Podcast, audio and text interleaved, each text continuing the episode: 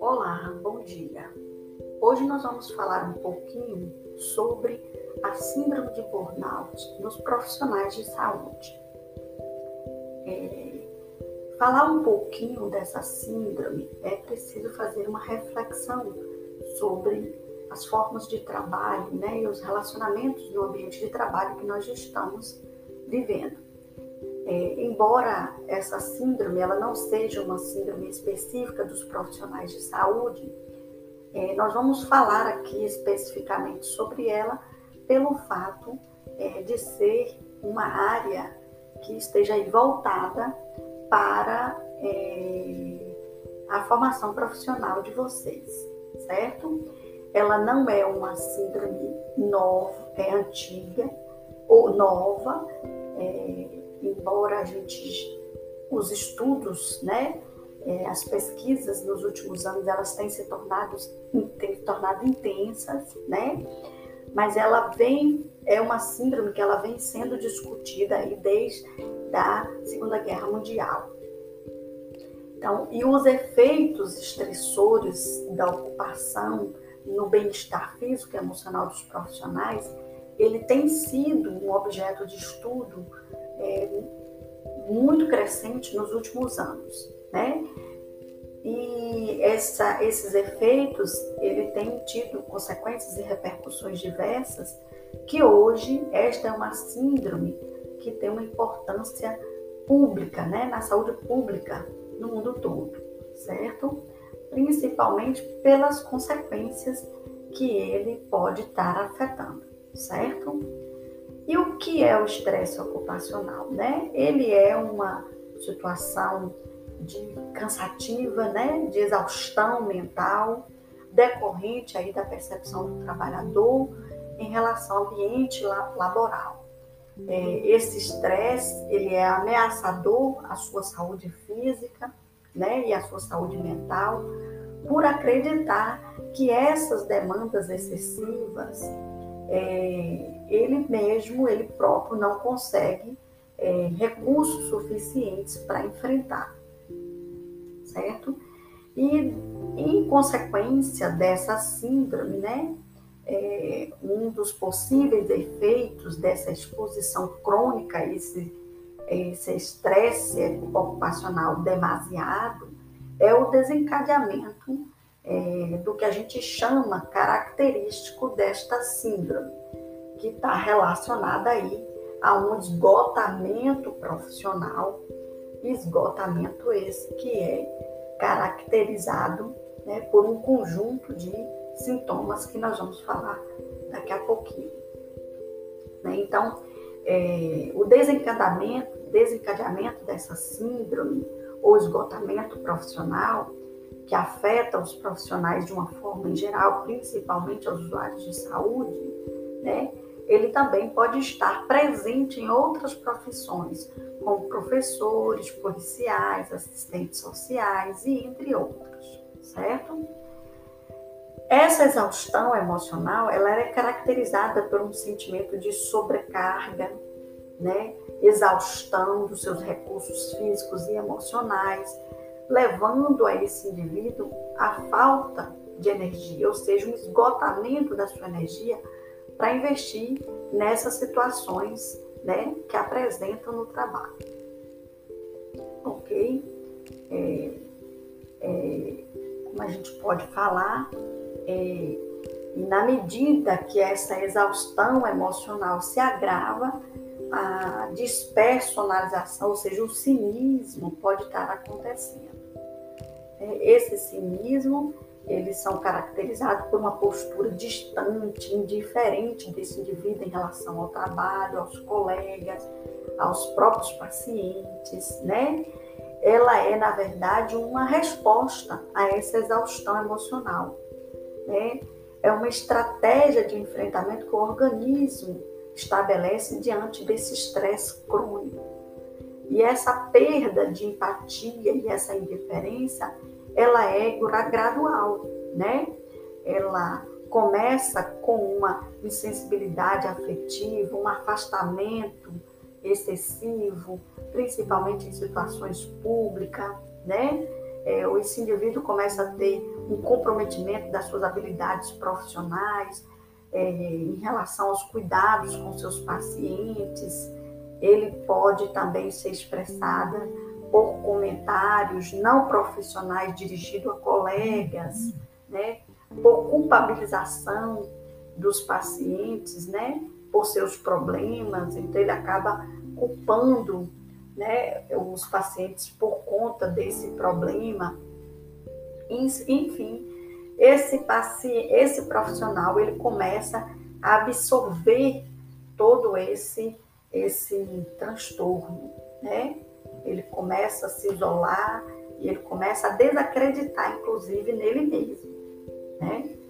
Por fim, essa essa redução dessa realização profissional tende ao sujeito a se avaliar negativamente em relação às suas competências e às suas, às suas produtividades, né? E isso, ao longo do tempo, vai causando aí uma diminuição da autoestima, esse indivíduo começa a ter é, sintomas de incompetência, né? É, ele não consegue mais se interagir com outras pessoas, e aí ele vai é, vivendo num mundo só dele, né? E vai fugindo um pouco desse universo, né? Levando aí junto com ele alguns casos até a depressão, enfim, há várias outras situações que podem estar é, acompanhadas, né, por essas situações. Então, é, o surgimento desses sintomas, né, é, e a própria discrepância, né, entre a expectativa e a idealização desse indivíduo, junto com a realização profissional, né, ele vai levando esse indivíduo a uma situação é, onde esses sintomas da síndrome de burnout eles tornam-se mais acentuados.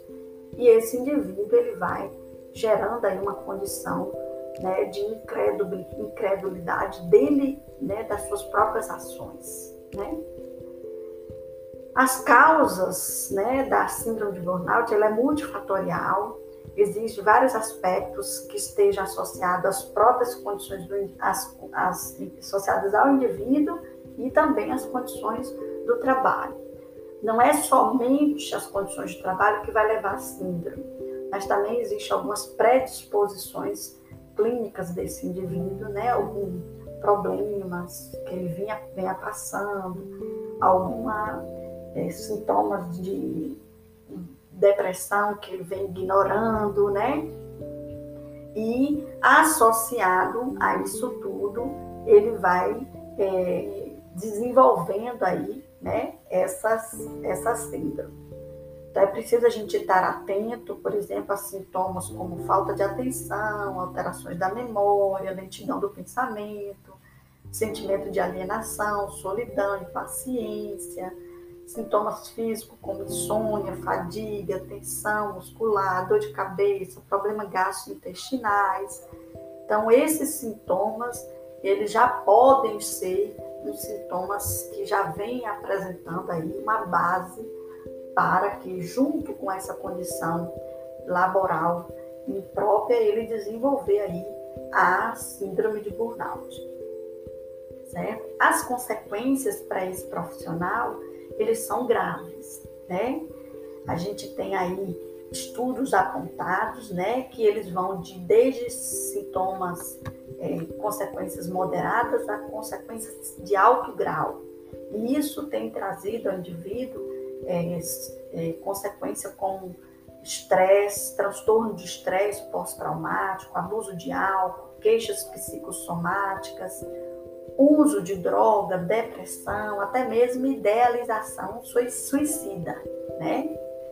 Além de mudanças comportamentais referentes à insatisfação do trabalho, falta de comprometimento organizacional, vontade de abandonar o trabalho, né? E dentro do próprio trabalho ele já começa a apresentar aí um isolamento, com faltando, né, o número de faltas, é, rendimentos é, ruins, como por exemplo erros na prática profissional, é, até mesmo as medidas de segurança sendo aí é, negligenciadas, certo? Então, essa, é, juntando essas consequências é uma prática, né, onde a gente necessita de atenção, de um cuidado intenso com o profissional, a gente começa a perceber aí que os erros causados por esse, por esse profissional vai trazer prejuízos, né? não só para ele, mas também para a própria para a própria instituição e ao paciente. Isso vai levá-lo também né, a uma consequência grande para a sua carreira.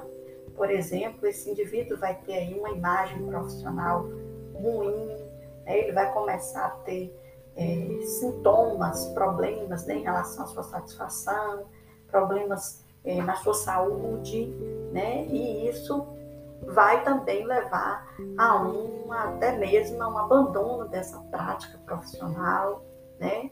E o hospital ele vai perder, porque ele vai perder também porque a gente vai ter uma rotatividade muito grande de profissionais, né? Vão perder aí profissionais de ponta, vamos é, perder em vários aspectos, o que vai acarretar aí altos custos organizacionais para a instituição. Então, é, como podemos né, trabalhar a síndrome de burnout nesses profissionais? É possível prevenir? Sim, né?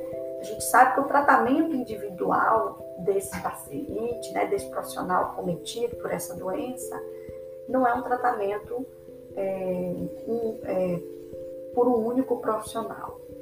Ele vai precisar, às vezes, afastar dessa atividade, fazer um tratamento aí multiprofissional, né, para que ele possa aí resgatar a sua dignidade e o seu trabalho. A dignidade do seu trabalho, o gosto, o prazer pelo seu trabalho. A outra questão é que envolve não só uma questão, é, vamos pensar, uma questão é, no tratamento do portador. É preciso também fazer mudanças organizacionais para que a gente possa prevenir essa afecção. Então, é preciso a gente mudar as estratégias, é, tentar colocar aí é, pontos de apoio, é, mudar a, a, a logística do trabalho, com o intuito de diminuir esse estresse, essa sobrecarga, né? pensar em escalas, em condições de trabalho que favoreça né, um trabalho mais criativo, mais produtivo, sem muita pressão e, e que também diminua aí essa, essa pressão né, voltada aí para o estresse ocupacional. Então, reduzindo esses potenciais, né, que aí envolve aí as questões organizacionais, cuidando do paciente doente, e cuidando também daqueles problemas prévios que podem ser causadores aí, potencializadores dessa, dessa doença. Aí entra as questões sociais, desse indivíduo, de relacionamento. Então, ele vai precisar de um apoio aí multiprofissional para que a gente possa diminuir essa pressão psicológica dele. Nós não vamos esgotar todos os, os assuntos, né, os que permeia essa essa síndrome, porque a gente vai ter aí equipes profissionais que vai poder falar um pouquinho mais sobre esse assunto. É, eu espero que vocês tenham feito uma reflexão aí, né? Já que vocês serão futuros profissionais de saúde e poderão é, colocar aí nessa questão é, uma fazer uma reflexão, né? A respeito de, dessas circunstâncias, né?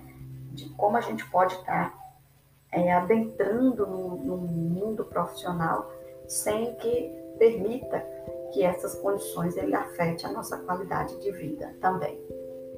Então, é um grande abraço e espero vocês durante a aula para a gente poder falar um pouquinho mais sobre esse assunto.